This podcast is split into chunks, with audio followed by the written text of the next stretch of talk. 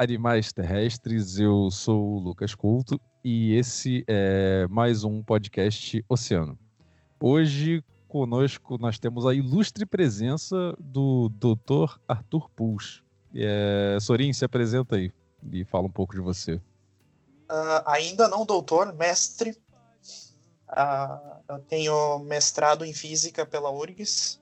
Atualmente eu estou fazendo doutorado na Australian National University, em Canberra, uh, em astronomia.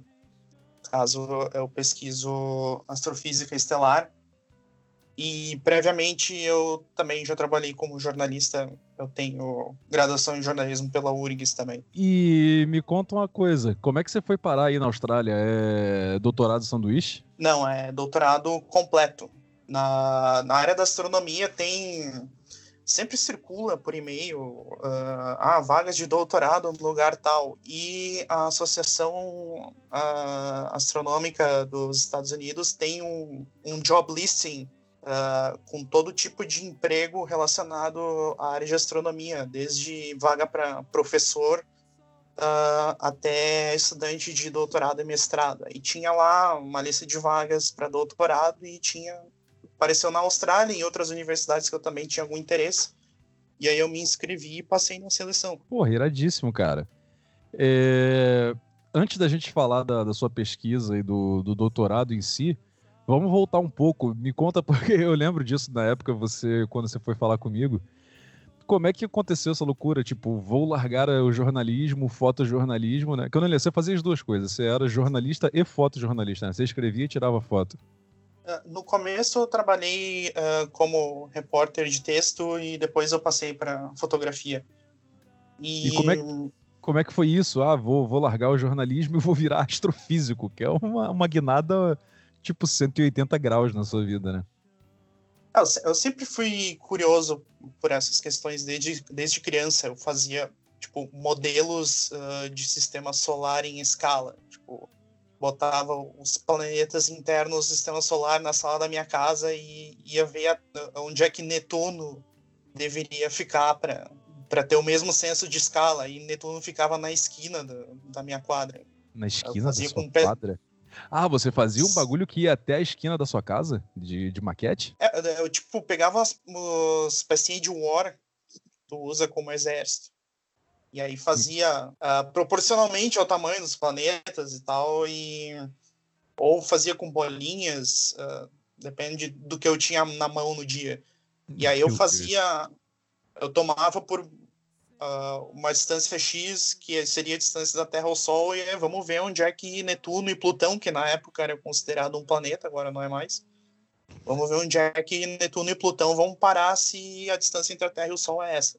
Eu fazia isso quando era criança e tal, sempre, sempre tive curiosidade.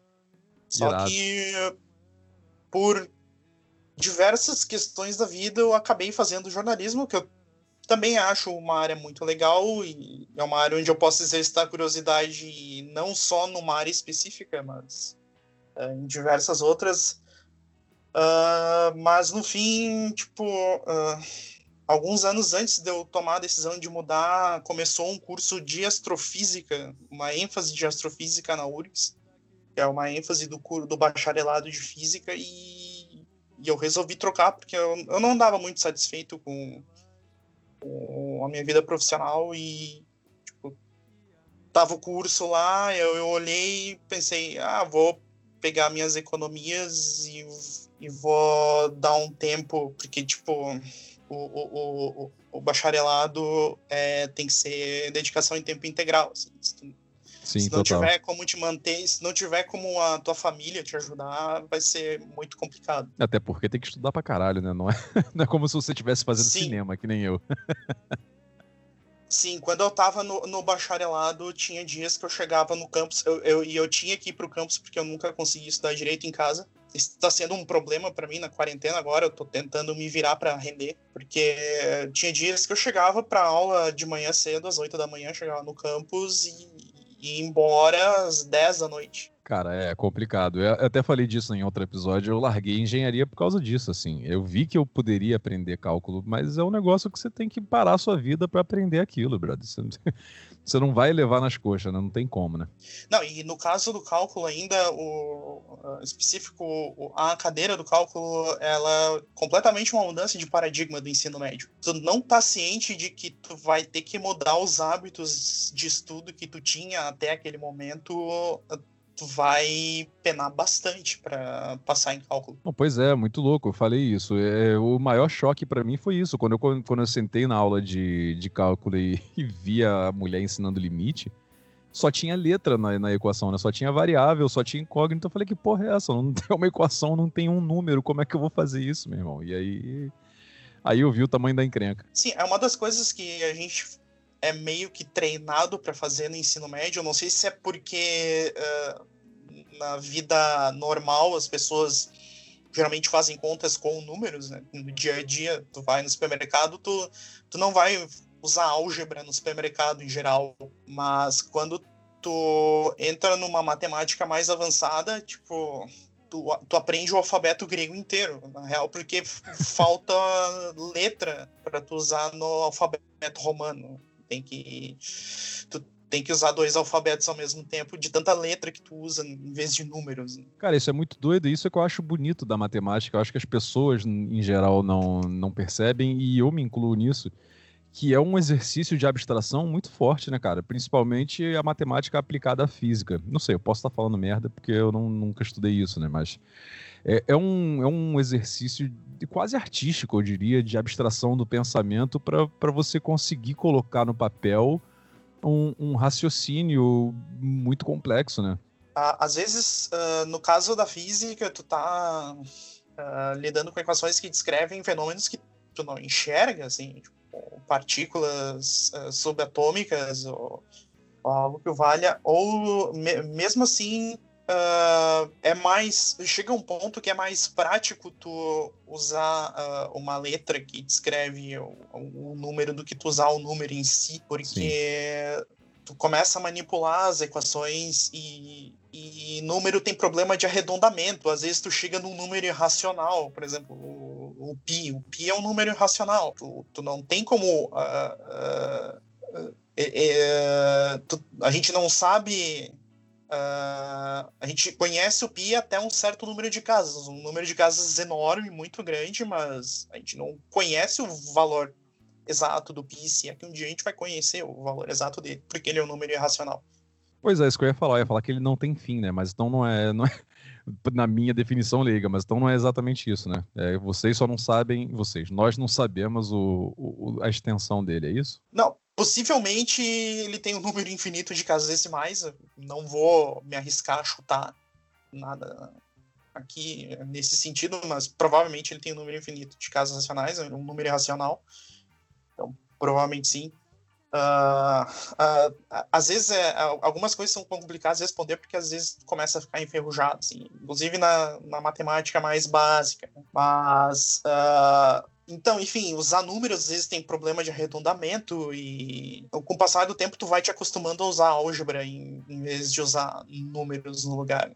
Se torna, se torna mais prático. É, imagino, para quem lida com isso o tempo todo deve ser mais prático mesmo. Mas é, para nós humanos, réis mortais, é uma coisa meio. é quase bruxaria. No, no, dia a dia, quando a coisa mais complicada que a pessoa usa é uma regra de três, realmente não, as, na maioria das vezes não tem tanta necessidade assim. Mas uh, é interessante uh, a, a, álgebra, tipo, usar letras em vez de números, é interessante tipo, para estimular o raciocínio matemático. É, porque, é, eu já ouvi dizer tá isso, que a galera as... de. Ah, perdão, mas que a galera de engenharia, ela que muita gente, sei lá, um engenheiro de produção, por exemplo, ou até eu acho que alguns cursos mais simples, tipo administração, se eu não me engano, tem cálculo, ou alguma outra coisa que tem cálculo, mas que é um curso mais simples. Que na verdade aquele cara não vai usar aquilo na profissão dele, né? Mas ele tá ali no como disciplina universitária que é para fazer o cara aprender a pensar, né?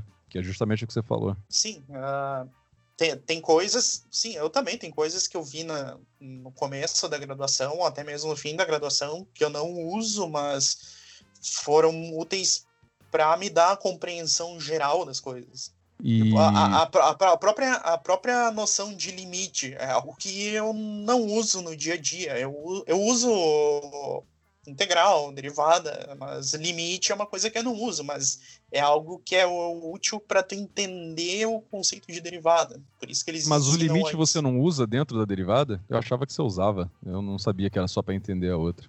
Uma coisa leva a outra, na verdade. Entendi. É, é, é, é muito mais tranquilo tu entender o conceito da derivada partindo do conceito de limite. Outra coisa que me, que me espantou demais quando eu, quando eu, na minha breve passagem por engenharia, é que integrada e derivada, é... o famoso cálculo, né? Ele está intimamente ligado com função e com gráfico, né? Então, na verdade, é uma coisa muito visual também, né? Você tem que fazer uma porrada de conta para tentar descobrir um gráfico, não é isso? Ou eu estou falando merda? Na verdade, o que é uma integral, por exemplo? Integral Uh, graficamente, ela é simplesmente a área que está abaixo da curva de uma função. Entendi. Ela é basicamente isso. É, ela é basicamente a área sobre a curva. Entendi. Mas aí qual é a aplicação a, a, disso? Para que, que você vai procurar essa área num gráfico, por exemplo, assim? Tentando explicar isso da maneira mais simples possível. Para que, que você vai fazer uma integral? Ah, tem, tem inúmeras aplicações. Tipo, adicionando mais dimensões. Tu pode fazer integral em quantas dimensões quiser, não só integral no para achar a área sobre a curva. Tu pode achar, usar a integral para achar um volume. Entendi. Do, de um sólido. E, por exemplo, a, a área do a, o volume de uma esfera, tu pode chegar tranquilamente resolvendo uma integral para calcular a integral do volume que está dentro de uma esfera. Ou a área dentro de um círculo. Se tu calcular a integral e usar letras, em vez de números, tu vai chegar na, na fórmula que tu aprende no ensino médio para a área do círculo ou para o volume da esfera. Tu consegue chegar naquelas formulazinhas de ensino médio resolvendo a integral para o volume de um sólido ou, ou para a área, por exemplo, um círculo ou, ou de alguma outra forma geométrica. Porra, ou seja, então eu gostei da definição que eu achei, cara. Isso é muito doido, porque é de fato uma fórmula, uma fórmula não, uma forma muito mais sofisticada de você botar num papel um raciocínio abstrato, né? Que loucura, né? Ou, ou por exemplo, uma coisa bem simples de cinemática, por exemplo, que tem o, o deslocamento de um corpo qualquer, o, o, deslocamento de um carro. A derivada temporal do, do, do, deslocamento do carro é a velocidade desse carro, e a segunda derivada é a aceleração. Uh, por exemplo, no uso da um exemplo do uso da integral, tu quer tu quer saber quantos quilômetros o, o, carro andou numa estrada, mas por algum motivo qualquer tu só tem uh, o registro da velocidade do carro. Aí Os dois tu... a 80 km por hora. Qual vai bater? É, tu, tu, por algum motivo tu, tu tem o registro da velocidade desse carro. Tu usa uma integral para achar o, o quantos quilômetros aquele carro andou. Porra, aproveitando já esse gancho então da ciência, agora me fala um pouco da sua pesquisa em si. Eu dei uma lida na página que você me mandou, mas fala pra galera entender. É, acho que a gente já tá falando de cálculo mesmo, então essa altura do campeonato, foda-se. Fala aí o que, o que, que você pesquisa exatamente, assim, qual é teu dia a dia aí na Austrália?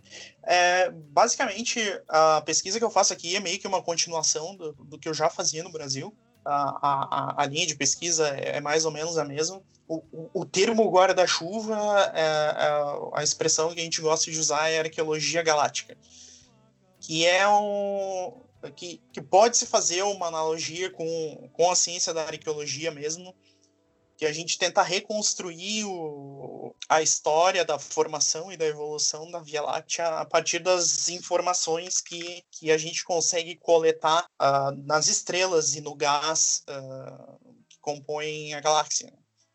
E no meu caso específico, eu trabalho com abundâncias químicas na atmosfera das estrelas. E, de certa forma, a, a composição química do tipo de estrelas que eu estudo são estrelas frias, frias no, no, sentido, digamos, a temperatura delas na superfície varia de 3.500 a 6.000 graus. Mas isso tem a ver com o que a gente fala de, da cor também, né? Porque eu acho que a temperatura tem a ver com a cor, né? É, quanto Sim. mais azul, mais pro azul, mais quente ela é, não é isso? Exatamente. Aquela história de tu aquecer uma barra de metal e ela vai começar a brilhar e vai ficar vermelha no começo, mas à medida que tu vai esquentando, ela fica cada vez tende a ficar cada vez mais azul. Mas uh, ela provavelmente vai derreter antes de ficar bem azul. Sim, mas é, entendi. É. Ou se você pegar a própria chama de um de um isqueiro, né? A parte que está mais perto do, do isqueiro, ali no meio da chama, ela é meio azulada, né? Porque é a parte que está mais quente, não é isso? Uh, não necessariamente, porque daí no isqueiro tu tá lidando com um gás e aí o fenômeno é um pouco diferente. Hum, uh, porque a, a, aí entra o, a, a, física de como a gente usa para como a gente faz para medir a composição química dessas estrelas. Mas basicamente as estrelas com que eu trabalho normalmente elas, elas têm uma cor mais avermelhada que o Sol. Por exemplo, uh, Betelgeuse é uma estrela bem fria se tu olha ela no, na constelação de Orion no céu, tu vai ver que ela é a estrela vermelha Sim. da constelação de Orion. E ela é a, a estrela mais fria. Betelgeuse, que é uma estrela que teve no, no noticiário recentemente, porque o brilho dela começou a diminuir e aí o pessoal achou, ah, tá prestes a explodir como supernova, que é uma coisa que vai acontecer em algum momento, a gente só não sabe quando. Vai acontecer, sei lá, dentro de um milhão de anos ou um pouco mais. A qualquer momento, galera, fiquem atentos. O, o, que em astronomia é um tempo curto, na real. Sim, um claro. milhão de anos é uma piscada de olhos. O, é. o, Sol tem 4 bilhões e meio de anos e é uma estrela relativamente jovem, uma estrela de meia idade. É porque na, a, gente na... a gente vive numa velocidade muito baixa, né? É, em termos absolutos, assim, o ser humano, a, a nossa perspectiva. Se você for Sim, ver na, naquela escala do universo que tem famosa lá, o ser humano só apareceu na, na história do universo dois minutos antes da meia-noite, né? Numa escala de 24 horas. Então... No, não, numa escala de um ano. É de um ano? É, tá, é, me confundi. Mas enfim, é isso, é um negócio ridículo desse. É. Ex exatamente, o ser humano, eu não lembro vários números de cabeça, mas é algo assim, tipo, os últimos segundos do, do último dia do ano. Se tu pega a idade do universo, se tu pega a idade do Sol e compara com a idade do universo, o Sol tem só cerca de um terço da idade do universo. O Sol é uma estrela relativamente jovem. Mas pra gente, seres humanos que vivem 70, 80 anos, 120 anos, uns 4 bilhões e meio de anos do Sol é muita coisa. Tipo, quando tu começa a estudar astronomia, a tua noção de tempo e espaço vai mudando. Cara, isso tem tudo a ver com Einstein, né? Isso é muito doido, porque pelo menos é para mim é a forma mais simples que eu consigo entender a relatividade, porque e eu posso estar falando besteira, mas aí é bom que você me corrige. Porque realmente a percepção do tempo ela é absolutamente relativa, porque é isso, né? A gente vive numa escala de tempo muito diminuta, muito muito lenta comparada com a velocidade da luz que eu entendo como a velocidade padrão do universo, né? Mas eu não sei se isso é uma definição correta.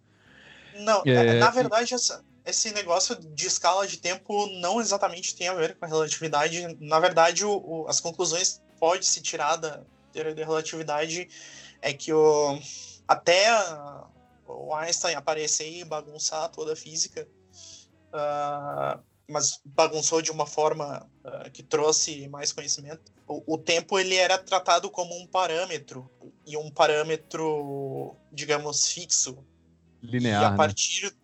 Da teoria da relatividade uh, se teve a noção de que tanto o tempo quanto o espaço eles podem ser comprimidos ou expandidos, dependendo do referencial que usa.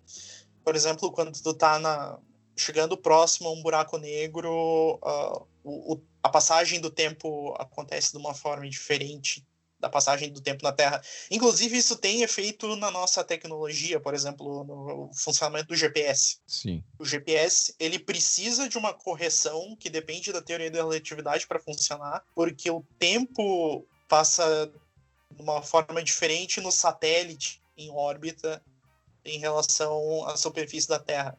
A passagem ele está se é movimentando é muito mais rápido, não é? Ou não tem a ver com isso? Hum, tem a ver com, se eu não me engano, tem a ver com o fato do campo gravitacional ser um pouquinho mais forte na superfície da Terra do que lá. Hum, entendi.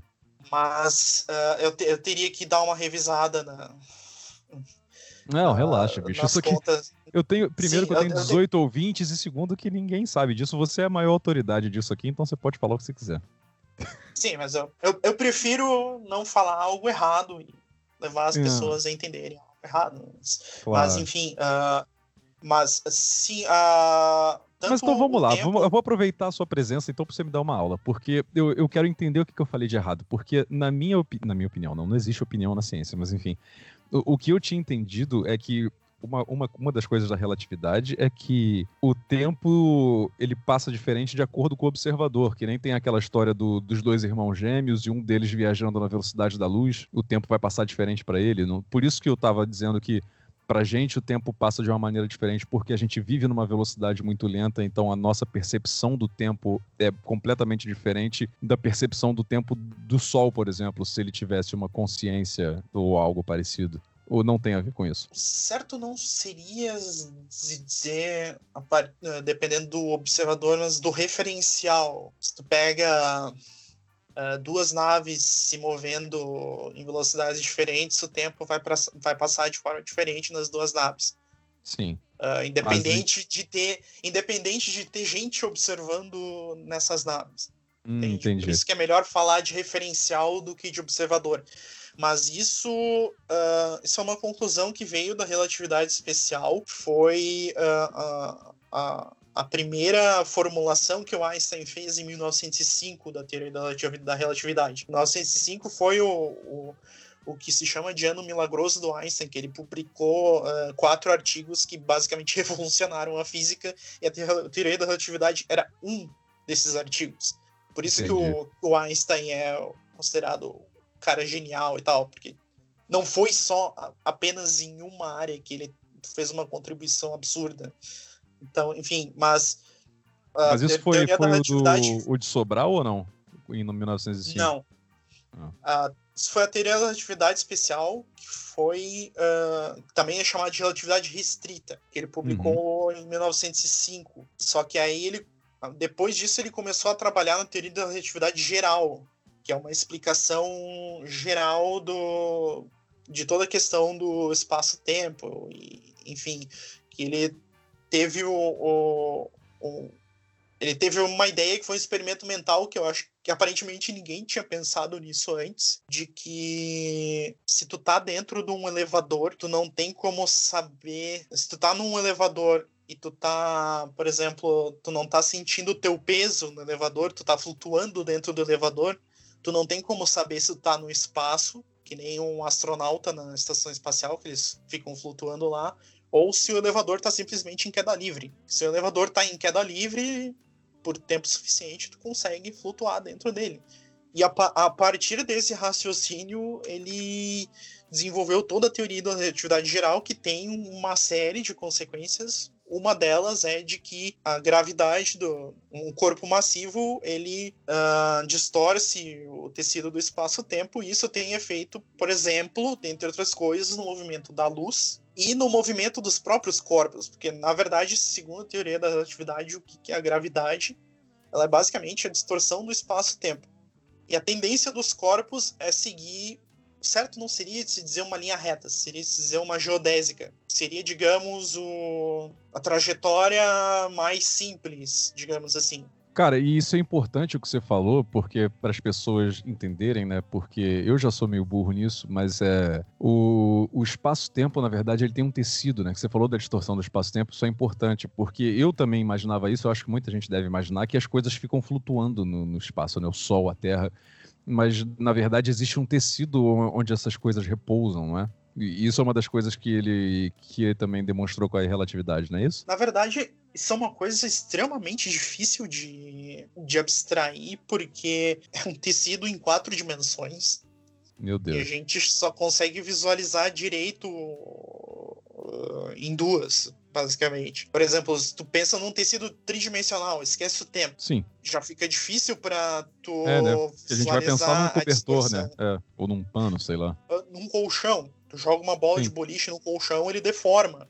Sim, exato. É. Mas, mas isso, isso a gente tá vendo em duas dimensões. Em três dimensões é mais Exato, complicado. exato. Em quatro Pois é. dimensões ainda pior. Caralho, Mas, o ser humano enfim, é uma a- merda mesmo, né? e a gente É acha que que a gente ser é muita humano- coisa.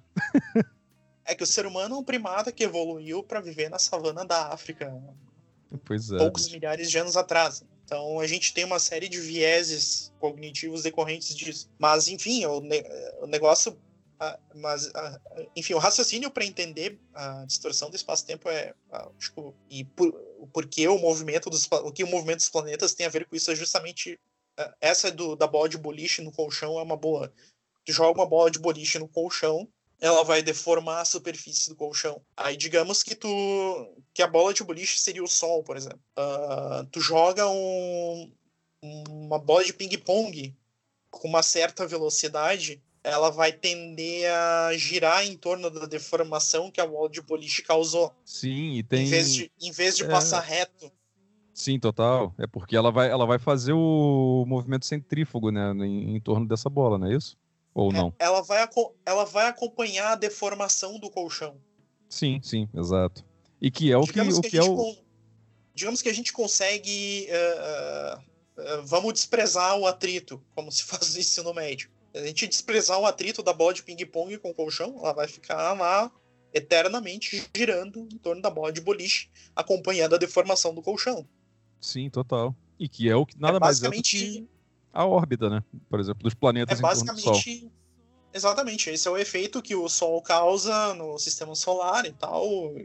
A Terra causa para fazer um satélite orbitar a Terra e nos dar o GPS, as telecomunicações e as imagens do Google Maps basicamente vem daí, vem desse efeito. Cara. E a, nossa noção do, do tecido do espaço-tempo, ela veio com Einstein ou a gente já tinha essa noção antes disso, de que as coisas repousavam num, num tecido e quadridimensional, e, ou isso só veio com ele? A, até onde me consta, uh, uh, sim, foi ele o primeiro a pensar nisso, porque antes tinha a ideia do éter seria uma espécie de fluido universal onde as coisas circulariam. Isso foi derrubado num, experimento que é, que é famoso na física, é o experimento de Michelson e Morley. Uh, eles assumiam que a Bah, agora, agora eu me perdi porque me, já me enferrujou isso daí. Isso aí eu vi no segundo ah, ano. Relaxa, bicho. Segundo Vai. ano bacharelado, eu tô no segundo ano doutorado e. Mas, Vai enfim, no freestyle, basicamente... fala o que você lembra. É basicamente eles fizeram um experimento uh, para ver se o éter funcionava e eles tinham uma série de hipóteses antes de fazer o experimento e, e eles disseram, tá, se a gente tiver o resultado X, o éter existe, se a gente tiver o resultado Y, o éter não existe, e deu o resultado Y. Cara, mas isso é muito doido de pensar porque é muito recente, né, cara? Você falou 1905, porra, isso não é nada, bicho, é um foi uma mudança de paradigma 100 anos atrás, isso, isso não é nada, né, cara? E é muito Sim, o eclipse de Sobral, ele, ele, ele completou 101 anos essa semana. Cara, isso não é nada, é, pois é, que loucura. E é muito doido, né? Porque eu não sei até que ponto isso é verdade, né? Ainda mais em épocas de fake news, mas eu li um, uma história em algum lugar que falava disso. Que alguém chegou para um Einstein e falou, cara, mas você tá tão certo disso que você tá escrevendo e não sei o quê. E, e se no, no eclipse de Sobral eles constatarem que o que você calculou tá errado. E aí ele responde: é, é impossível, porque a conta tá certa. Se der errado, eles vão ter que fazer de novo. Tipo, ele tava tão seguro de que tava certo de que, que não tinha como dar errado o experimento. Mostra a segurança se do homem também. Eu não sei se essa história é verdade, mas quando ele. Na época que ele publicou a teoria da relatividade geral, uh, antes do eclipse, do eclipse de Sobral, ele tinha testado isso na órbita de Mercúrio porque a órbita de Mercúrio ela precessiona de uma forma que a física newtoniana não consegue explicar. E aí o Einstein pegou as equações da relatividade geral e aplicou na órbita de Mercúrio para ver, uh, tipo, tá, eu tenho as observações aqui do, das posições de Mercúrio, as observações séculos atrás. Então vamos ver onde, uh, a gente sabe que se pegar essas observações séculos atrás e usar a física newtoniana para calcular, a gente vai chegar no resultado que não é onde Mercúrio está agora. E aí ele fez a conta usando a relatividade geral que ele tinha acabado de teorizar e o resultado deu exatamente o que era observado. Tipo, o resultado da conta deu a posição exata de Mercúrio, onde Mercúrio estava naquela época. É, então é por isso que eu sabia que já estava certo, né? Mas eu acho que isso deve ter sido. Porque eu acho que é verdade essa história. Eu vou pesquisar depois né, dele falando. Porque isso tem cara de ter sido algum jornalista cretino que não, não sabia direito do que estava falando Então, como ele já tinha feito esse experimento de mercúrio que eu nem sabia, ele já tinha tanta certeza de que estava certo que ele deve ter soltado uma dessa. Ele falou: ah, então vai fazer de novo porque tá certo. Mas ainda assim, tipo, na época do eclipse Sobral, tipo, quando saiu o resultado das medições do eclipse e tal, saiu capa de jornal, saiu no New York Times e tal. Einstein ficou famoso da noite pro dia. Mas mesmo assim, o, o consenso científico ele demorou alguns anos ainda para se solidificar. Sim, Na verdade, imagina, é porque o... tem que passar por um monte de contraprova, né, também.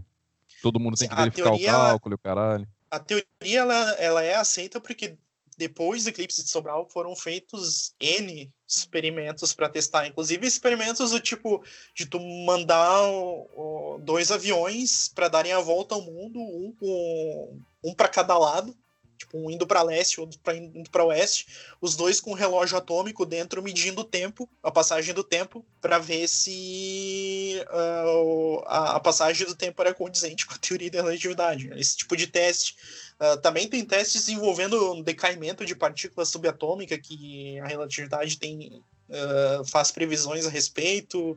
Ou, a própria questão do GPS, se a relatividade tivesse errada, e, tipo, uh, os caras colo colocam no, no projeto do satélite a correção que vem da teoria da relatividade. Se, ela se a teoria da relatividade tivesse algum problema com isso, o GPS ia dar uh, posição errada para o teu celular é fascinante isso mesmo. E só pra galera entender também, porque a gente tá falando de Sobral, Sobral, Sobral, pra cima e pra baixo, pra quem não sabe, a prim... aí foi isso que o Sorin falou, né? Pra primeira, a primeira grande comprovação da relatividade geral veio de um, de um eclipse que a galera foi observar em Sobral, no Brasil. Então, veja aí, o Brasil faz parte da história da física mundial. Sim, inclusive tem uma estátua do Einstein em Sobral. isso é maravilhoso. Não, tem todo.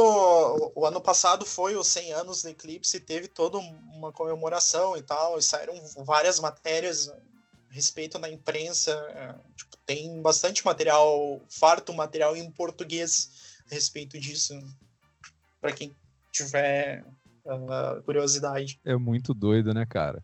E isso, isso foi um gancho bom, porque aí você falou do, da relatividade, que a relatividade funciona, e que o experimento que ele fez com, com a órbita de Mercúrio entrava em conflito com, com a física newtoniana. Então, toda a mecânica clássica que a gente que a gente estuda no, no, ensino médio, né? Ela, em algum momento, ela entra em conflito com, com a relatividade, certo? Sim, mas daí tem a questão. Uh... Não, mas o, o que Aí... eu queria, o que eu queria chegar com isso é que um, um do, um, uma das maiores questões da física moderna, talvez não da sua área, porque você está na astrofísica, né? Ou talvez sim, posso estar tá falando merda é, é tentar achar uma teoria de unificação é, que consiga fazer a, a mecânica clássica se conciliar com, com a relatividade, não é isso? Não, seria a, a questão é, é a mecânica quântica, na verdade. A mecânica quântica, tá. Que é, que é o, o, o tipo de coisa que o Stephen Hawking tá, passou décadas uh, tentando ir atrás, que seria uma grande teoria unificadora da física, porque a mecânica quântica é muito boa para explicar fenômenos microscópicos, coisas muito pequenas. A relatividade é muito boa para explicar coisas muito velozes e muito grandes. Mas uh, che chega um ponto que, que tem um, um, um tem coisas ainda para se preencher ainda. Tipo, tem, tem, tem certos pontos que elas que elas não dialogam. Elas ainda né? têm que é, elas ainda têm, têm, que, têm que achar uma forma delas conversarem.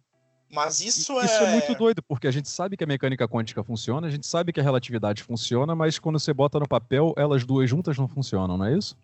Mas, é, mas aí que tá. Aí que a gente pode colocar a mecânica clássica dentro. A mecânica clássica ela funciona dadas certas condições. Porque a, a, a na verdade, se tu pegar a formulazinha da teoria da gravidade newtoniana que a gente vê no ensino médio, aquele negócio de ser do, da massa 1 vezes massa 2 sobre uh, a distância ao quadrado vezes uma constante.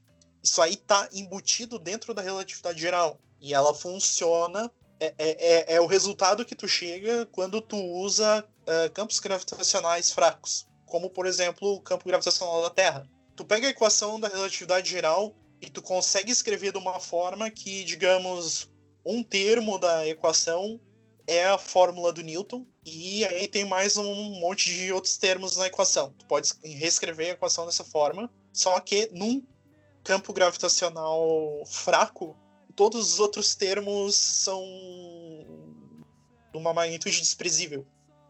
E sobra o termo newtoniano. então, a, a, o, o, uma, ideia, uma ideia boa para para entender isso é o conceito de relatividade do errado do Isaac Asimov, o escritor de ficção científica. Ele fez uma teoria também? Sim, o, o Isaac Asimov desenvolveu o conceito da relatividade do errado.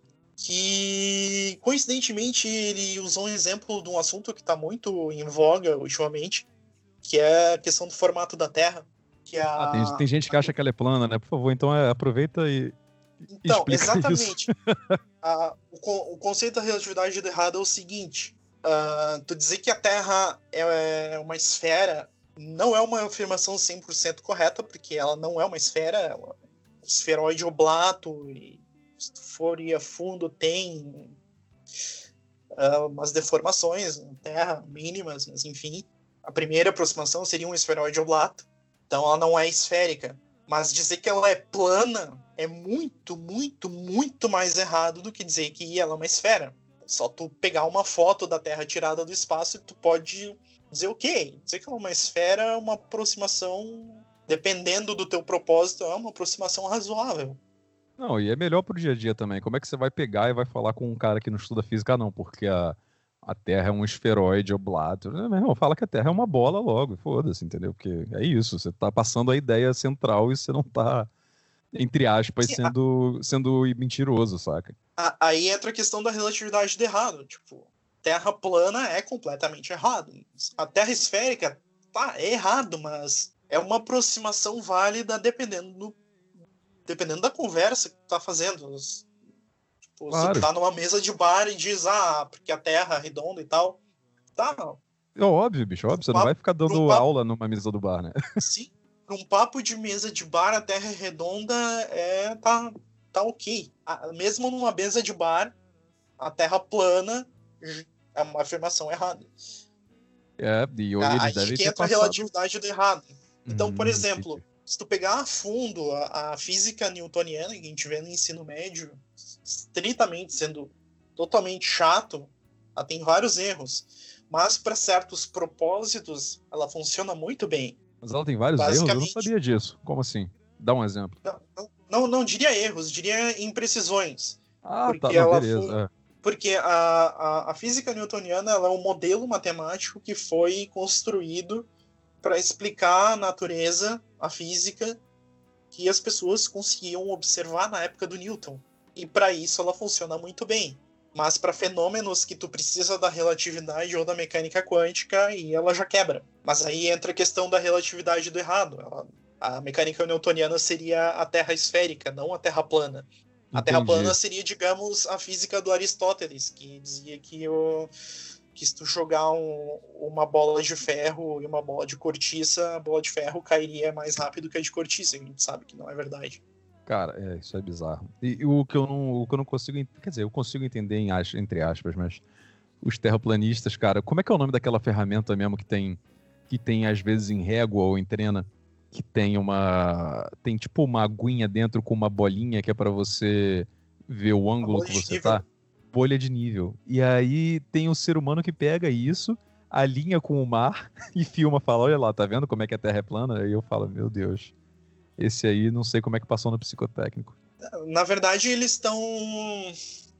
Eles estão sem querer mostrando que uh, uma aproximação matemática que a, gente, que a gente aprende a fazer no primeiro ano do, do curso de física, que é uh, tu consegue aproximar uma curva como uma reta sob certas condições. Sim, porque se você estiver observando de muito perto, vai parecer uma reta, mas porra, bicho. Caralho. Sim, a, né? Comparado com a curvatura da Terra, nós somos tão pequenos que a impressão que a gente tem é que, é que aquilo, que o horizonte é uma reta, mas isso justamente tem a ver com, com o fato de tu conseguir aproximar uma curvatura muito tênue como uma reta. Sim, é, é muito doido isso, cara. E ontem deve ter sido o terror dos terraplanistas, né? Porque a gente está gravando isso num domingo, né? No dia 31 ontem foi o dia que, que o Elon Musk, a SpaceX, lançou a nave deles tripulada pela primeira vez e isso foi amplamente filmado, mas acho que para eles não adianta, né? Porque eles acham que tem uma grande conspiração da NASA envolvida com Hollywood, que eles fazem vídeos fake e, e a Terra está dentro de um grande estúdio. É, é, uma, é, uma, é uma narrativa tão elaborada que é, é inacreditável. Eles vão arranjando cada vez mais desculpas absurdas para conseguir validar a, a teoria deles. Mas fato é que ontem o ser humano conseguiu lançar um foguete reutilizável, tripulado, né? É mais uma vitória aí da ciência. É, na verdade, eles po podem argumentar que a, a, a, curvatura que aparece no vídeo é causada pela distorção da lente da câmera. Nossa, mas, mas aí claro, é muita vontade mesmo, porra. Mas, mas, claro, por exemplo, se tu pega uma foto tirada lá de cima e pega o EXIF da câmera, tu consegue o EXIF da foto que tem toda tem os dados da, da do equipamento que foi usado, a configuração da, da, da, câmera no momento que a foto foi batida. Tem, esses dados ficam registrados no, no EXIF do, da foto. Aí tu pode concluir ou não se aquela curvatura é mesmo resultado do, da distorção da lente. E não é.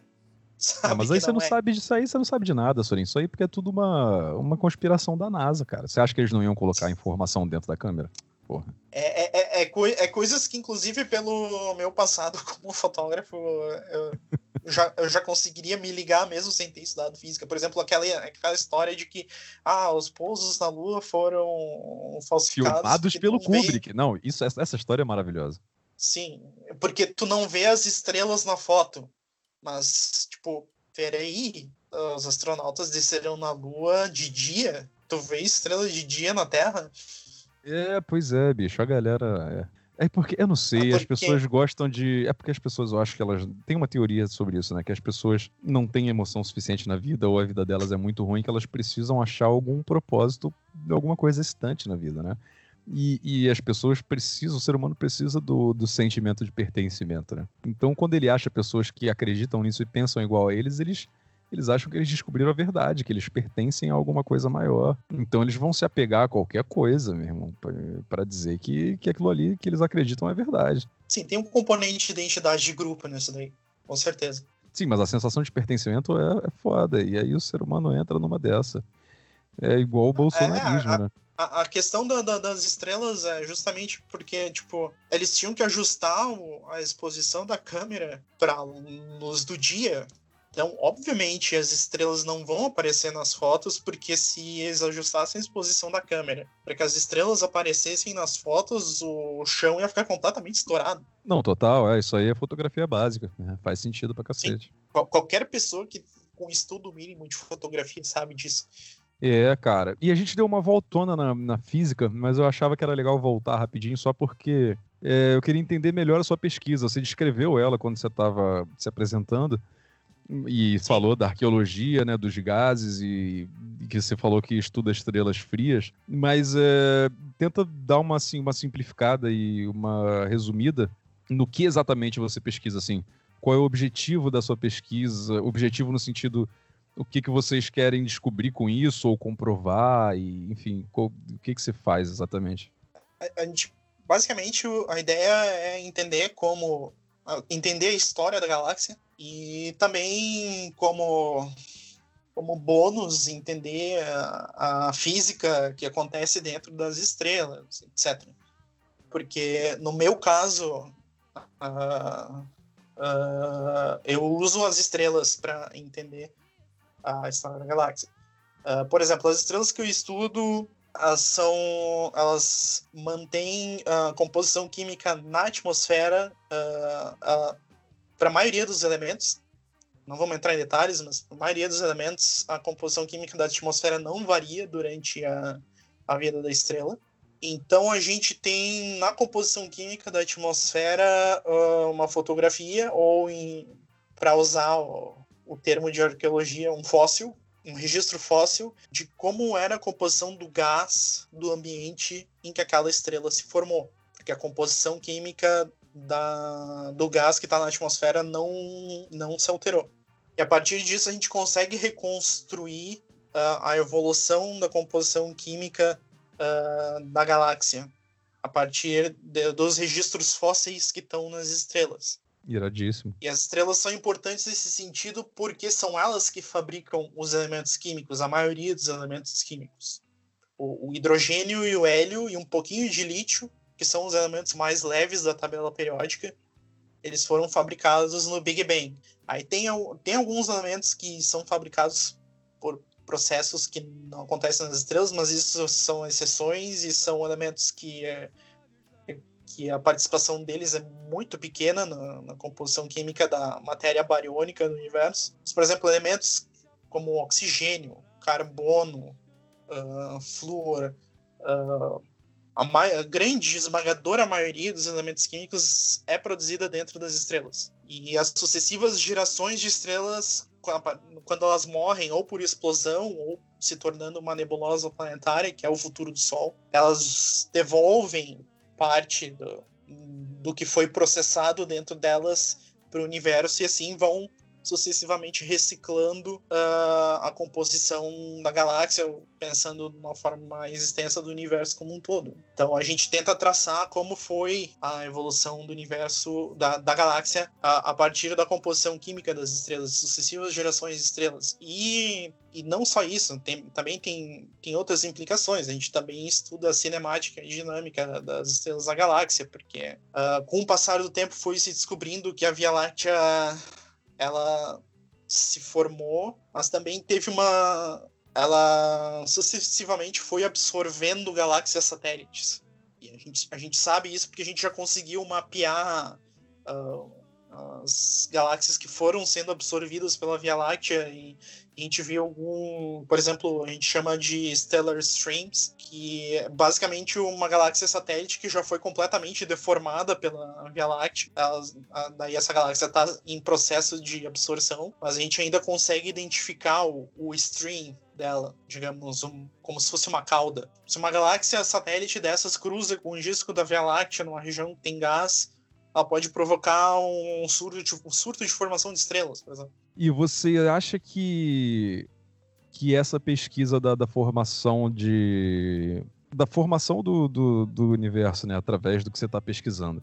Através da formação das estrelas e do, dos componentes químicos dela. Isso se conecta de alguma forma com, com a tentativa de é, é, mais uma tentativa de entender o universo, né? Acho que eu, eu ia perguntar se, se isso se conectava com, com uma tentativa de, de formular uma teoria geral, mas eu acho que não, né? É mais de entender o, o funcionamento do universo de maneira geral, né? Eu não sei. É, uh, digamos que tem uma ligação, mas ela é, é, eu diria que ela é tênue com, com, essas questões mais abrangentes do tipo uma teoria geral do, do universo. Uh, mas ela existe, por exemplo, a minha área de estudo tem, o, tem uma conexão com o Big Bang, que é, que é a nucleossíntese primordial dos elementos. Quando, quando, quando as primeiras estrelas começaram a se formar, o universo era basicamente o universo que eu digo matéria bariônica.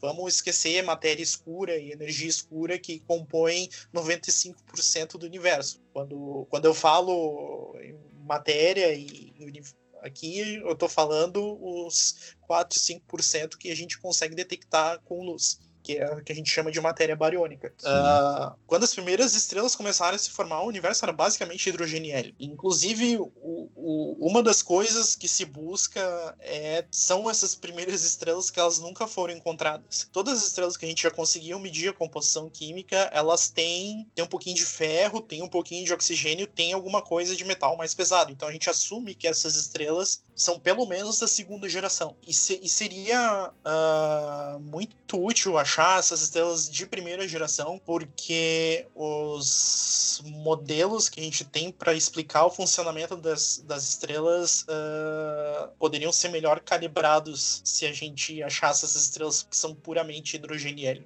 Porra, Sorin, então um... tá nas suas mãos achar a estrela da primeira geração.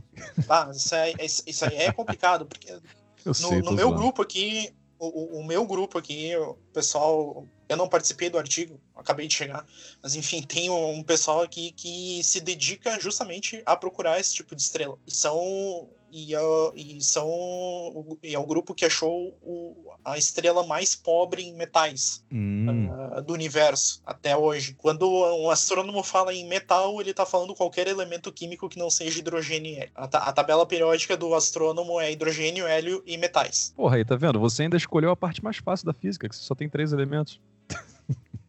É. Tô zoando, né, cara? A, a, hum. a, questão é que para é que medir os elementos individualmente, uh, aí entra uma física bem complicadinha, que daí tem que entrar em mecânica quântica. É, aí, aí, aí o couro come, né? E o, o filho chora por, e a mãe não vê. Porque pode ter alguém se perguntando, tá, tá falando em medir a composição química das estrelas, mas como é que faz isso? Porque tu não tem como ir no Sol e pegar uma amostra do Sol e trazer para a Terra e ver quanto oxigênio tem ali. Quanto mais uma estrela que está milhares de anos-luz daqui. O que acontece é o seguinte: uh, tem aquela questão que a gente vê no, no, ensino médio que a gente pode dispersar a luz branca em várias cores. Era isso que eu ia perguntar, né? Que vocês conseguem saber a composição química da estrela pela cor que ela emite, não é isso? Então, uh, tu pega a, a, a, luz da estrela, a estrela ela tá emitindo luz em, eu não diria todo espectro eletromagnético, mas um, pelo menos uma fatia considerável do espectro eletromagnético. As estrelas mais frias, elas emitem mais o infravermelho, que aí, por exemplo, pega a questão da, da lâmpada incandescente. Por que, que a lâmpada incandescente, ela, por que, que ela é ineficiente? Porque a maior parte da energia da lâmpada incandescente está sendo emitida no infravermelho, porque ela não é quente o suficiente para emitir a maior parte da energia na luz visível. Hum, não sabia. Para mim era porque, porque ela tava queimando muita coisa ali desnecessária.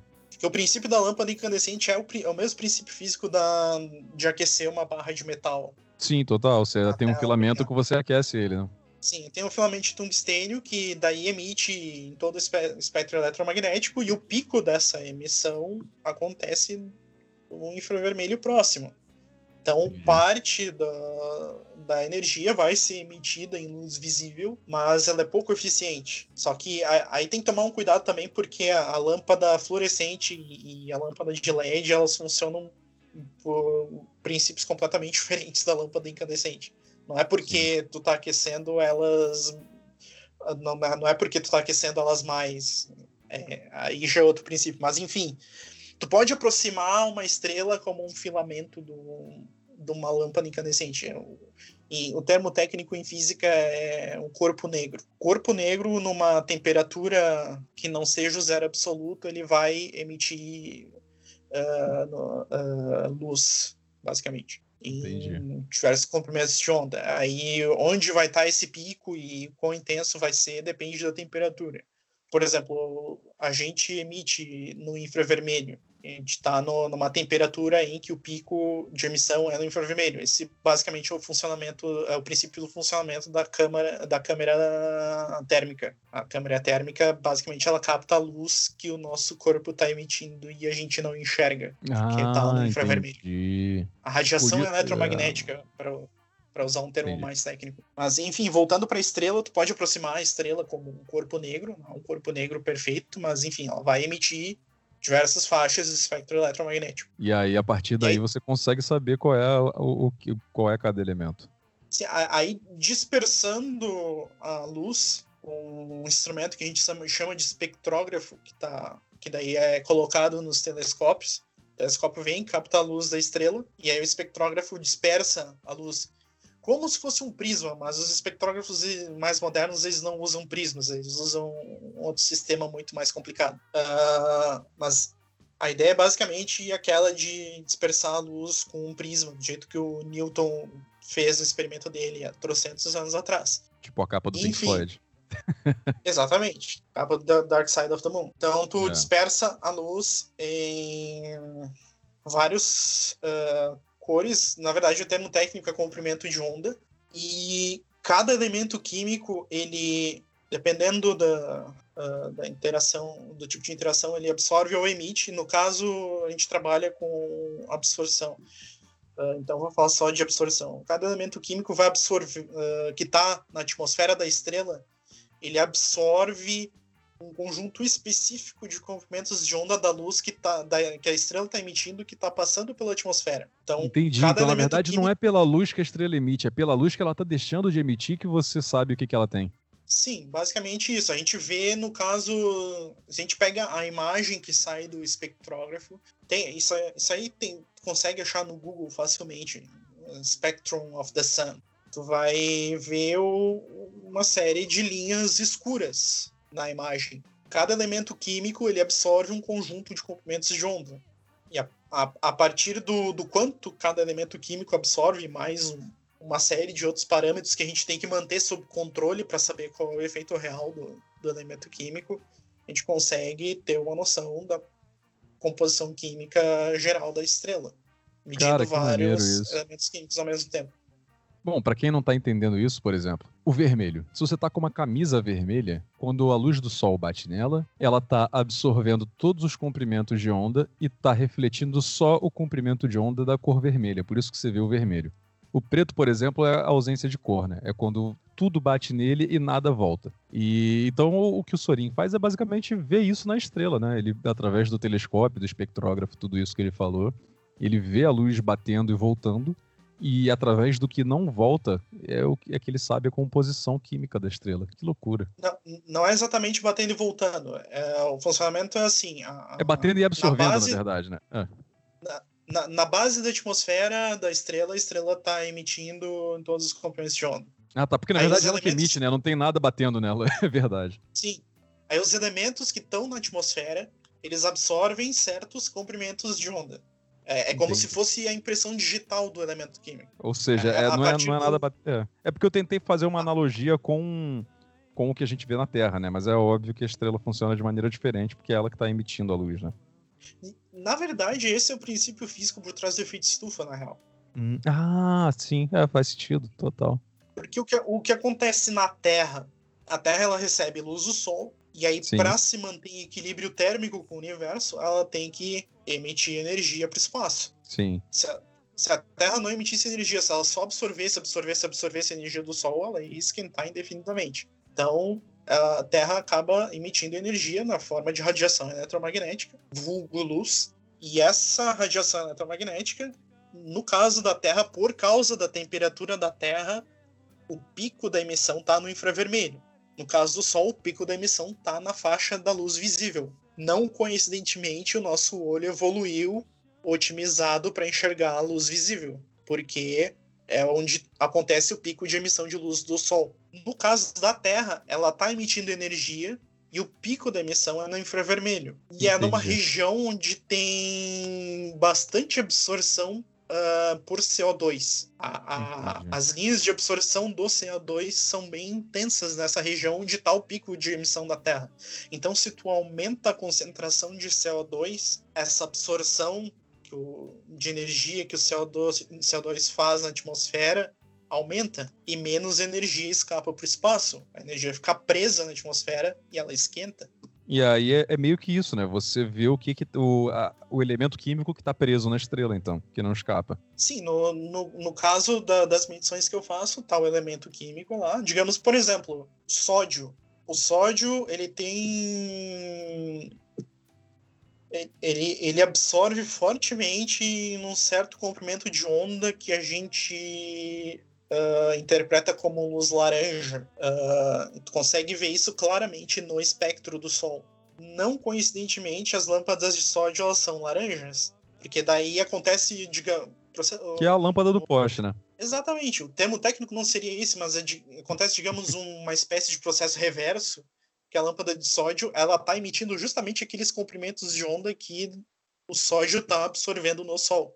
E aí entra outra coisa o Sol ele é 70, cerca de 75% de hidrogênio, uns 20 e poucos por cento de hélio e os outros 2% são de elementos mais pesados. A proporção entre sódio e, oxig... e, e, sódio e hidrogênio no Sol, acho que é umas seis ordens de grandeza de diferença. Tem milhões de vezes mais hidrogênio no Sol do que sódio na atmosfera do Sol, mas tu consegue ver o efeito do sódio no espectro do Sol. Entendi. Apesar de ter muito pouco sódio em comparação com o hidrogênio, que é o elemento mais abundante. Porque esse efeito ele depende de outras variáveis que não são apenas a concentração de sódio naquele lugar. E isso vai de encontro, por exemplo, aos argumentos dos nega de negacionistas do aquecimento global, dizendo: ah, mas o CO2 é um gás traço na atmosfera, como é que ele vai fazer todo esse efeito? Porque o, o, CO2, pela característica da molécula,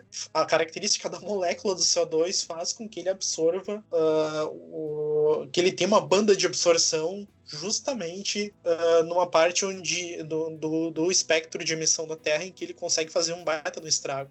Eu não diria um baita do estrago, porque se não tivesse CO2 na atmosfera, a temperatura da Terra seria muito mais baixa e a Terra seria uma bola de neve. Nesse aspecto, o CO2 ele é bom porque ele ajuda a manter a Terra numa temperatura razoavelmente boa para seres humanos. O problema nessa questão é que a gente está jogando CO2 na atmosfera sem parar. Né? Pois é, cada vez mais, né? E agora com esse lance da quarentena parece que, que diminuiu um pouco, né? Parece que esse ano já vai ser menor 6, 7%, eu não lembro o número exato, mas eu acho que deu uma diminuída considerável, né?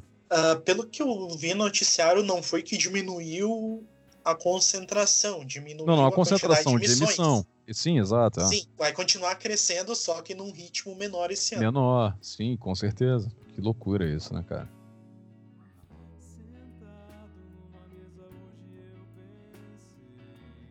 Eu queria saber, que eu sei que você está acompanhando, mas eu queria saber o que, que você está achando disso que está acontecendo no Brasil do STF finalmente está indo atrás de, de propagador de fake news, né?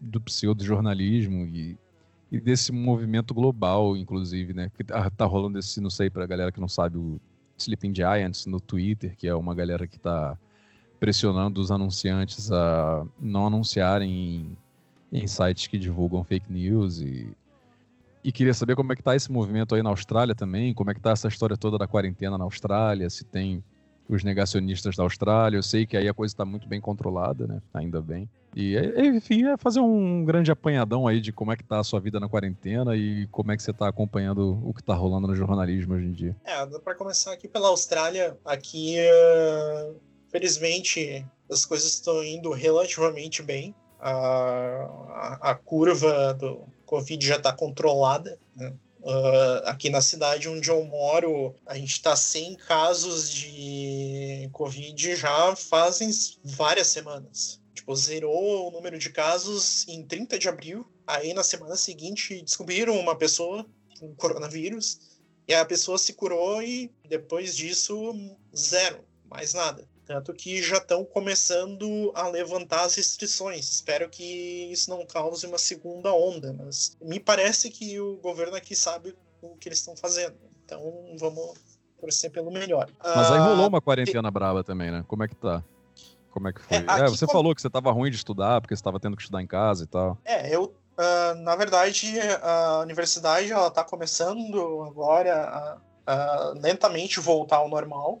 Em, geral, eles aconselham as pessoas a só irem para o campus se realmente precisa, até porque uh, se tu tá indo lá e não precisa, aí tu vai ter contato com as pessoas e, e realmente não tem necessidade na situação de pandemia, né? se tu não precisa ir para um ambiente fechado, por exemplo. Mas, enfim, uh, aqui é difícil dar uma média para o país, mas, por exemplo, na minha cidade, em geral, a população começou a se conscientizar que ia ter que ficar em casa, mais ou menos na mesma época que o governo começou a endurecer as medidas. Então, eles foram começaram a fechar as fronteiras e eh, mandar as pessoas irem trabalhar em casa. Teve empresas que fizeram isso antes, do, antes mesmo do governo uh, impor uma quarentena. Aqui não foi tão duro quanto foi na Nova Zelândia, embora na Nova Zelândia, uh, pelo que eu vi, a, a curva estava mais acentuada quando eles impuseram a quarentena lá, e eles já conseguiram zerar o número de casos antes do que daqui. Então a, a, quarentena foi mais forte lá, então teve seus motivos e eles conseguiram uh, zerar o número de casos mais rápido. Mas aqui também está no mesmo caminho. Tá? a situação, uh, no momento, ela está bem sob controle, porque, a, além de tudo, testaram muita gente, testaram bastante, e fizeram rastreamento de contatos, que, por exemplo, na minha cidade, eu moro no, na capital federal, então é tipo Distrito Federal. Aí tu entra no site da Secretaria de Saúde daqui, tinha uma lista uh, dos voos que as pessoas que testaram positivo tinham pego para viajar para cá. Uh, inclusive teve uma que, que foi reportado que a pessoa pegou o ônibus da linha tal, no horário tal, no dia tal. Então, se tu pegou o mesmo ônibus que a pessoa estava tendo com sintomas, é para ficar ligado para ou para fazer o teste ou para se auto-isolar. E que também teve, teve uma recomendação bem forte até para não usar testes, não não acabarem com os testes muito rápido, porque também tinha esse perigo de faltar teste aqui. Tipo, ah, tu tá com sintomas leves, te isola, até para não ir no hospital contaminado e contaminar a gente que nada a ver que tava lá. Então, fa faz o auto-isolamento. Se a coisa piorar, e claro, aí chama a ambulância e vai para o hospital. Mas também fizeram testagem massiva, fizeram rastreamento de contatos e agora a curva está completamente controlada aqui. Não que não teve problemas. Por exemplo, uh, no final de março eles tiveram que fechar uma praia uh, em Sydney porque Uh, naquele fim de semana, o governo estadual lá tinha imposto um limite de que não podia ter uma aglomeração maior de que, de que 500 pessoas e a praia no fim de semana ficou completamente lotada. ai, ai.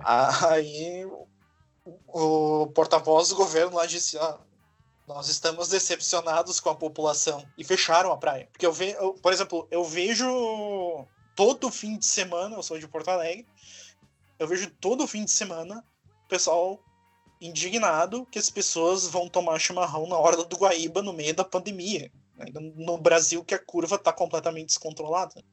Porra, bicho, é igual o carioca indo pra praia, né, cara? É surreal. Sim, não é para fazer isso.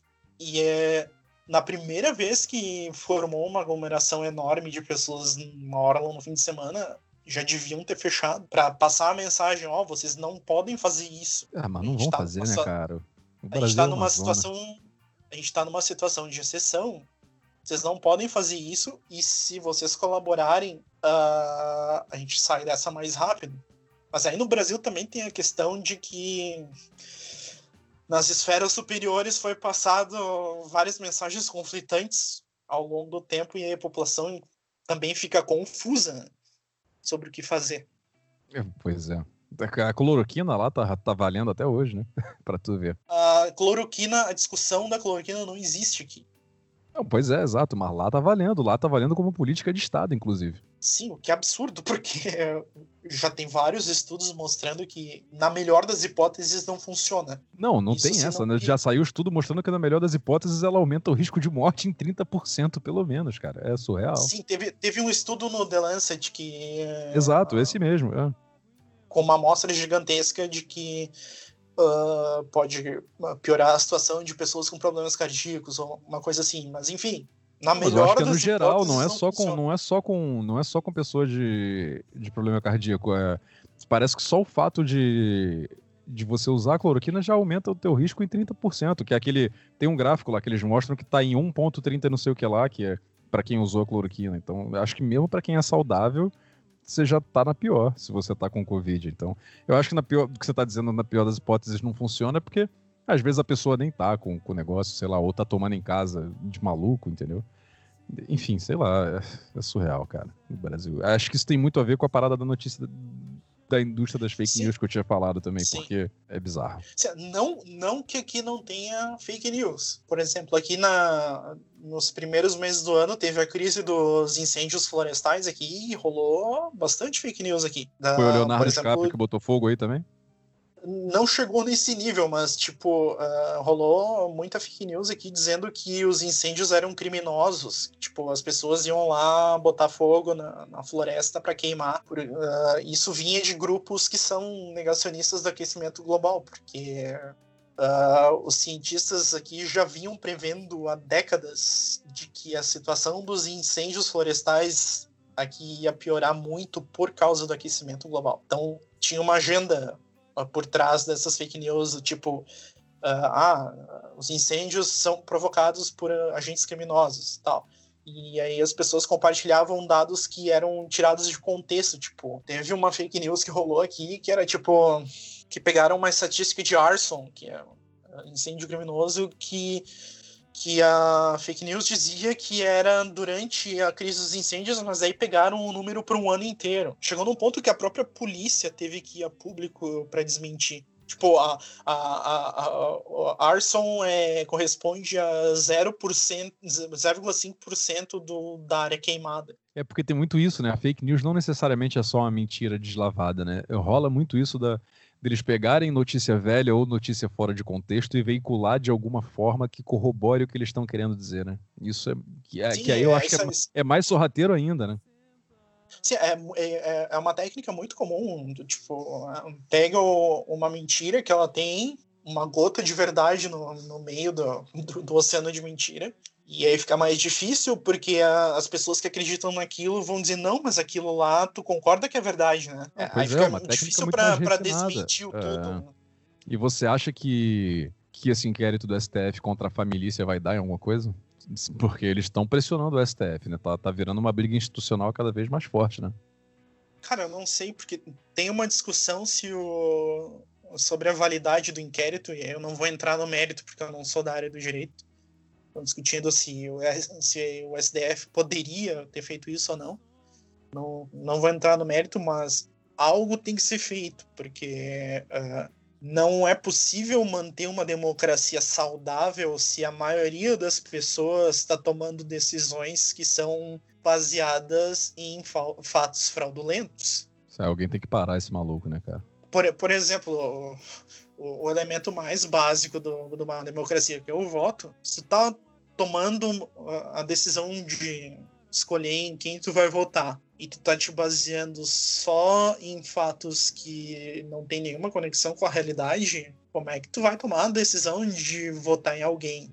E o pior é que tu não sabe disso, né? porque tu realmente acredita que aquilo é verdade. Sim, a eleição já tá fraudada no, no, no... antes dela começar, né? E isso só na questão da eleição, porque a, gente sabe que a democracia não é não, não termina só no dia da eleição, a democracia é todos os dias. Todas as atitudes que a gente toma são políticas. A qualidade da informação que a gente tem acesso tem impacto nas nossas decisões. Se a gente e as decisões que a gente vai tomar que são baseadas em mentiras, elas podem ser terríveis. Então, não tem como tu ter uma democracia funcional e ao mesmo tempo deixar uh, as pessoas livres para fazerem campanhas de espalhamento de mentiras. Não vai dar certo. Para uma democracia é. funcionar, as pessoas têm que ter um, um nível mínimo de qualidade na informação que elas recebem. E daí vem a importância da imprensa, de uma imprensa livre, com ampla concorrência e com boa qualidade. É, não adianta você procurar notícia no antagonista e no, no Jornal da Cidade, né? E, e aí entra um ponto que, que eu reparei depois que eu mudei para cá, para Austrália, que aqui tem duas emissoras públicas de televisão, que é a ABC e a SPS. E, cara, a, a, a qualidade da, das reportagens que eles fazem é, é excelente. E é uma coisa que falta no Brasil. falta um, um, um, veículo que puxa a qualidade para cima. Tá, no, no, Brasil tem, por exemplo, a edição em português da BBC, por exemplo, que é boa. Sim. Mas faltam, falta uma emissora pública como a ABC ou a BBC, que, uh, que são as emissoras públicas da Austrália e da Inglaterra, tu vê, a gente precisa ter, ter a emissora pública da Inglaterra no Brasil. é, teoricamente a gente era para ter o, a TV Cultura, né? A TV Brasil e tal. Mas... O mais pro... É, o mais próximo que chega disso seria a TV Cultura. Mas na Constituição é prevista, por exemplo, uma emissora de TV pública. É Sim. É uma emissora pública, uma estatal e as privadas para. Mas a cultura não é estatal? Eu achei que fosse. Como? A cultura não é estatal? Eu achei que fosse. A cultura a princípio, o modelo dela é de TV pública, que é, é diferente da estatal. Por exemplo, a estatal é a TV Senado. Ah, sim, sim. A, a TV pública, ela pode ser financiada pelo Estado, mas ela funciona de forma independente, que é como funciona a BBC. Eu não sei se o modelo de financiamento da BBC mudou, mas classicamente a BBC ela é financiada por uma taxa que todo domicílio no Reino Unido pagava por ter televisão em casa. Se tu tinha televisão em casa, tu tinha que pagar essa taxa. Eu essa tô ligado, taxa na, na Alemanha rola isso também. Que é a é. taxa de rádio, que, que eles chamam, mas que é para qualquer coisa de veiculação de, de notícia pública. Então é rádio, televisão também. É, isso rola. Sim, e mesmo nos Estados Unidos tem a PBS, que é a TV pública, e a NPR, que é a, a rádio pública nacional. Nossa, a NPR é do caralho. Como, eu não sei como é que funciona o financiamento dessas emissoras, mas eles até nos Estados Unidos tem. Cara, pois é, né? E, é. e, tem, o, e tem um dado interessante que já que é de vários anos atrás, que da época da, da guerra do Iraque, que foi feita uma pesquisa, e aí na pesquisa fatiaram o público entre os espectadores uh, de diversas emissoras. Tipo, ah, assiste a Fox News, a CNN ou a PBS, dentre outras emissoras. E aí foi, uh, na pesquisa descobriram que os espectadores da PBS eram os que menos acreditavam naquela história das armas de destruição em massa que usaram para justificar a guerra. Eram os espectadores da TV pública. E os que mais acreditavam era da emissora privada que apoiava o governo da época, que era a Fox News. É claro, mas a Fox News é uma maravilha, né? Cara, pra você ver como é que o Brasil é tão louco, né? A família do Bolsonaro conseguiu brigar até com a Fox News, que é a, a emissora de TV mais à direita e, e, mais insana dos Estados Unidos, né? Com aquela história da, da mentira do, do exame de Covid do Bolsonaro. É, ah, e, e, brigaram por um motivo idiota, né? Porque que diferença fez aquilo na, no conjunto da obra? Não, pois é, não, mas eu, é quando você vê o Bolsonaro brigando com a Globo, você até entende, cara. Mas ele brigar com a Fox News, ele é tipo um tiro no próprio pé, né, cara? É, é bizarro. O, o, pior é que eles fizeram aquilo pra tentar atingir a Globo. É, é, cara, não é possível. Aí, aí eu discordo muito do Chapola, do nosso amigo, é, que ele, ah, ele teima que o Bolsonaro é inteligente. Eu não, eu não consigo, eu não consigo achar isso, cara. Não é possível. A, a questão do Bolsonaro, nessa questão de comunicação, esses dias eu assisti de novo aquele filme alemão Ele Está de Volta, que é a história do Hitler acordando em Berlim no século XXI. E ah, eu já vi TV... comercial desse, desse filme na Netflix, mas eu não assisti ainda. Preciso ver. E, e, cara, eu fiquei assustado porque tem, tem várias semelhanças com o que se passou no, no Brasil na, na década pré-eleição de 2018, assim, do tipo, aquela história dele ir na TV, tipo, tá tudo no filme. Bizarro, vou assistir, não sabia. É, não, não, não, não dei muito spoiler aqui, mas basicamente. Não, não, tranquilo. Provavelmente eles não devem ter assistido o filme, mas ele é, o filme é basicamente um manual de instruções para fazer o que foi feito. É, Sorin, acho que para fechar, então, vamos, vamos levar para um lado aqui, porque acho que bater na direita é muito fácil, é muito comum. E acho que eu e você, como a gente se identifica mais com a esquerda, vamos bater um pouco na esquerda também, né? Que é bater, bater no Bolsonaro é fácil. É, e eu quero falar um pouco sobre o Partido da Causa Operária. Para quem não, não conhece o Partido da Causa Operária, nos anos 80 a causa operária era uma tendência dentro do PT que era uma tendência bem à esquerda do PT. E em 92 a causa operária foi expulsa do PT, por algum motivo que eu não sei, eu tenho que pesquisar melhor. E aí eles tinham a tal da Frente Revolucionária, junto com a galera que veio a fundar o PSTU logo depois, que também é um partido bem à esquerda no Brasil. E eles conseguiram ser expulsos da Frente Revolucionária também. Ou seja, eles iam compor o quadro do PSTU, mas o, acabaram sendo expulsos dali também. E aí foram, foram fazer o Partido da Causa Operária, que é, eu acho, possivelmente o partido mais à esquerda do Brasil. Se existe alguma coisa chamada extrema esquerda no Brasil, é o Partido da Causa Operária. E eu tô falando disso por quê?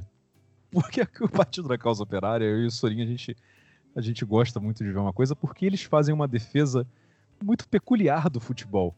Eu tô com três matérias aqui abertas, e eu vou ler as manchetes delas, e para quem quiser procurar, é só entrar em causaoperária.org.br. E uma delas é por que o Neymar é o maior perseguido em campo? Outra matéria. Neymar punido por driblar. Capitalistas querem acabar com o futebol. Punição a jogador brasileiro é sintoma da política dos capitalistas de coibirem o estilo típico da América do Sul. E a mais recente que é anteontem. Imprensa golpista programada para atacar o futebol brasileiro. Existe uma grande campanha por parte da imprensa golpista de rebaixar o futebol brasileiro e seus jogadores a comando dos interesses da burguesia. Então, Sorin, você fica com a palavra para tentar desvendar qual é o fetiche do Partido da Causa Operária com o Neymar e com o futebol brasileiro. E o que isso tem a ver com a esquerda? Cara, eu não sei. Eu não sei, cara, porque se, se fosse um jogador tipo Sócrates, eu acho que até faria mais sentido. O Sócrates, ele tinha posicionamentos políticos firmes e tal, muito inteligentes. Mas uh, o Neymar ele faz parte de um grande negócio que é o futebol europeu. Pois é. Não, e, tem, e ne... não tem símbolo maior do imperialismo do que o Neymar, eu acho. O, o, na verdade, falando em Sócrates, ele tinha uma coluna na Carta Capital, na época que, que ele estava vivo ainda. Uh, uma vez ele mencionou uma coisa que eu me lembro até hoje, que na verdade o futebol ele reproduz as relações uh, da divisão internacional do trabalho. A, a América do Sul ela exporta matéria-prima futebolística para a Europa. Sim, onde a indústria é mais forte. Que loucura, né? E a Europa uh, usa essa matéria-prima, que são os jogadores sul-americanos, e vende os campeonatos europeus para a América do Sul, com é, jogadores sul-americanos. E vende o produto pronto, né? Que doideira. Então, não é tão. não é disparatada uma crítica a, a um certo imperialismo futebolístico nesse sentido, mas eu não sei se o, se o Neymar seria um símbolo da luta contra o imperialismo. Eu acho que nem ele concorda com isso. Tão de... Não estão deixando o menino driblar, né? É. mas que a, às vezes, a, às vezes uh, me parece haver uma, uma certa má vontade com o Neymar, às vezes, uh, às vezes, tipo, naquela história do dele ter recebido um cartão por ter dado uma lambreta no adversário. Aquilo me parece uma baita má vontade com o Neymar. Ah, então você tá dizendo que você vota 29. Quem bate em cartão não vota é patrão. Ah. Não, mas, se eu não me engano, é o Partido da Causa Operária que, que no programa uh, defende a, a, o armamento da população para fazer Sim, é. revolução. É, é, maravilhoso. O PCO é, meu irmão, o, P... o PCO é a verdadeira extrema esquerda. É, mas é tão caricato que eu não consigo nem levar a sério. É. Mas, mas, isso é um ótimo argumento para tu jogar contra um defensor do Bolsonaro. Ah, vai liberar arma. Ah, então vamos liberar arma para a população para fazer revolução? Sim, para armar o MST. É. Aí, aí vai, vai bugar o eleitor do Bolsonaro. É. Ou ele vai dizer não, é só para os cidadãos de bem. Não tem muito para onde correr, né? Vamos armar todo mundo. E aí os trotskistas ficam loucos. Mas é, essa questão de, de armar a população ainda mais no contexto atual, depois daquela reunião ministerial, é um troço extremamente complicado. Porque ficou a, ficou a impressão da fala do Bolsonaro de que ele que quer armar a população para provocar o caos. É claro, mas é o grito, o único grito desesperado que ele tem, né? Porque ele sabe que ele não tem mais apoio de lado nenhum. Então ele tá tentando radicalizar a base fiel dele, né? E espero que isso não dê merda.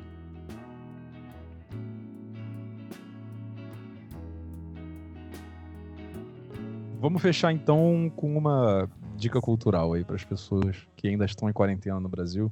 Dê uma, dê uma dica cultural para as pessoas. Ah, agora tu me pegou desprevenido, porque eu não vim preparado para isso, mas pode ah, ser um filme que eu. Pode ser o filme que eu mencionei. É um filme já meio antigo, já de seis anos atrás, mas o, o filme ele está de volta. É uma comédia, mas é uma comédia bem pensada como, como algo do tipo, devemos nos preocupar com, com a ascensão de ideias racistas porque eles ainda estão por aí. É, cara, eu, eu mesmo vou assistir esse filme. Eu já tinha visto, mas eu não tinha dado muita atenção para ele na Netflix. É, e acho que a minha recomendação cultural hoje é uma série que tá na Netflix também, né? Acho que a Netflix tem que me pagar, inclusive. Porque eu falo dela aqui o tempo todo. É, que é Midnight Gospel, que é uma animação que justamente é baseada num podcast do, do Duncan Trussell.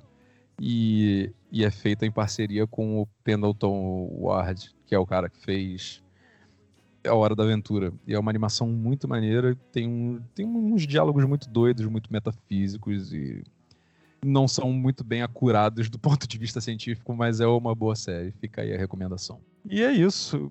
Cara, obrigado, obrigado por participar, obrigado por falar. E acho que depois a gente tem que armar um só para falar de política também, porque senão a gente é, ficaria pela... três horas falando.